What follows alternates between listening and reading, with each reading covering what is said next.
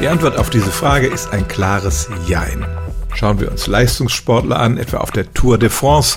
Die essen während des Rennens zwar riesige Portionen, etwa 5000 Kalorien am Tag, aber verlieren trotzdem eine Menge Gewicht, weil sie einfach so viel Energie verbrennen. Nur sind eben die meisten von uns keine Leistungssportler. Wenn wir von einem allgemeinen Fitnessprogramm reden, also zum Beispiel jeden Tag 20 Minuten rennen oder eine Dreiviertelstunde walken, dann entspricht die Zahl der Kalorien, die wir dabei verbrennen, vielleicht einer Dose Cola. Und natürlich macht diese Aktivität hungrig und die Gefahr besteht, dass wir danach umso kräftiger zulangen.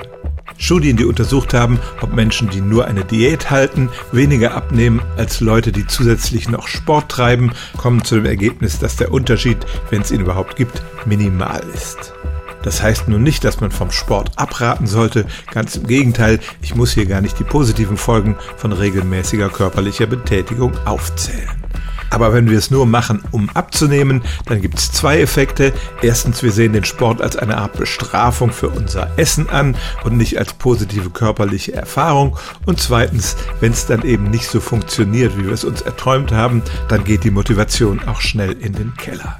Fazit also, sportliche Betätigung ist immer eine gute Sache.